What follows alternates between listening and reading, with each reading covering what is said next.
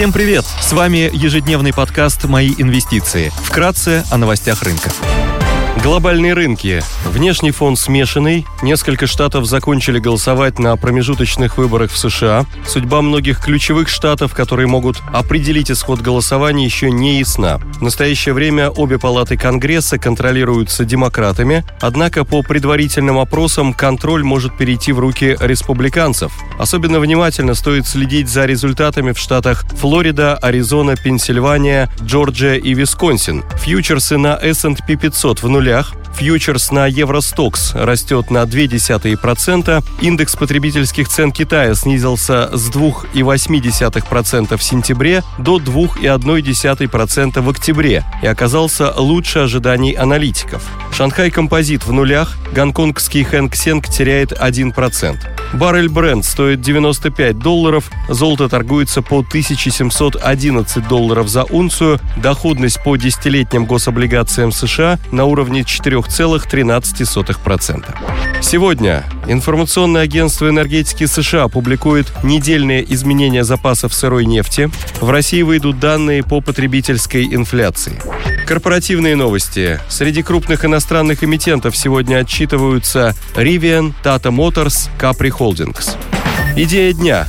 Роснефть – лидер российской нефтяной отрасли, одна из крупнейших публичных нефтегазовых корпораций мира – Доля в мировой добыче нефти 6%. Обеспеченность доказанными запасами углеводородов по классификации СЕК более 20 лет. Компания является одним из мировых лидеров по размеру удельных операционных затрат на добычу углеводородов – 2,7 доллара на баррель в 2021 году, а также первой компанией в России по мощностям и объемам нефтепереработки. Объем переработки нефти на российских НПЗ в 2021 году 91 1,85 миллиона тонн.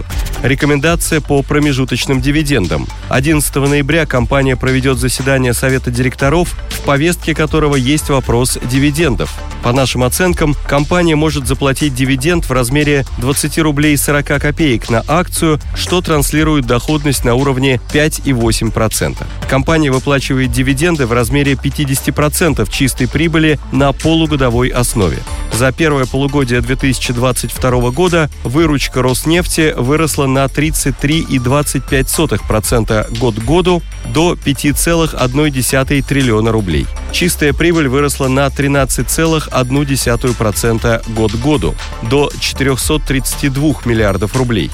Компания подчеркнула в пресс-релизе, что финансовые результаты за первое полугодие формируют надежную основу для промежуточных дивидендов и дальнейшего роста суммарных выплат по итогам года.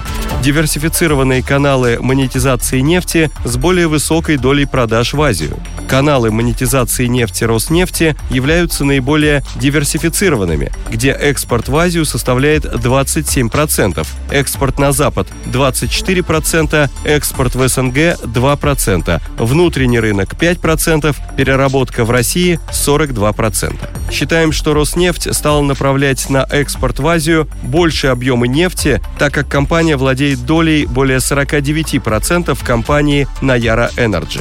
Дисконт реализации нефти Роснефти ниже, чем у других компаний, так как исторически нефть марки ВС-100 продавалась в Азию с премией на уровне 5 долларов за баррель ввиду более качественного состава нефти.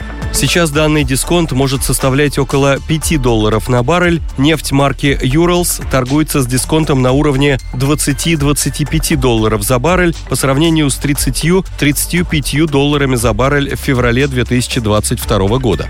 Финансовые результаты также поддерживают рост цен на нефтепродукты, на которые приходится около 50% выручки компании. Так, средние экспортные цены на бензин и дизельное топливо за 9 месяцев 2022 года выросли, соответственно, на 40,3% и 67,2% год к году.